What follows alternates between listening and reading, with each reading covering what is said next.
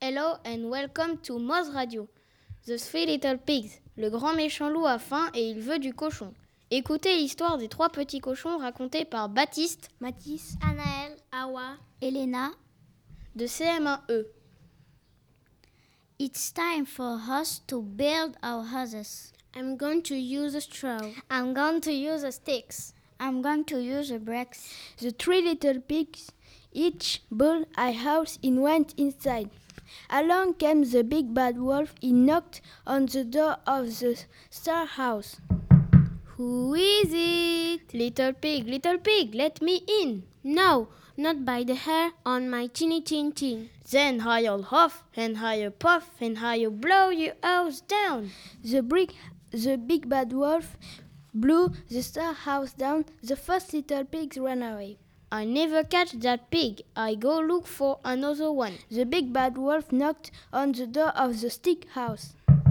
Who is it? Little pig, little pig, let me in. No, not by the hair on my chin, chin, chin. Then I'll huff and I'll puff and I'll blow your house down.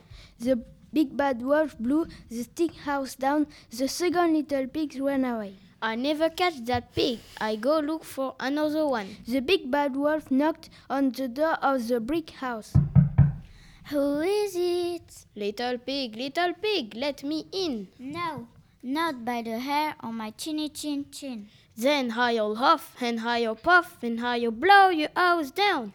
Big bad wolf, you did not blow my house down. Then I'll huff and I'll puff and I'll blow again. The brick house died to move.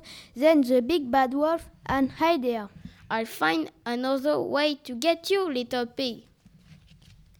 He went down the chimney and he landed in a pot of hot water. Splash! Ow! Ow! Ow! And that was the end of the big bad wolf. The other little pig heard the news and went to see their brother.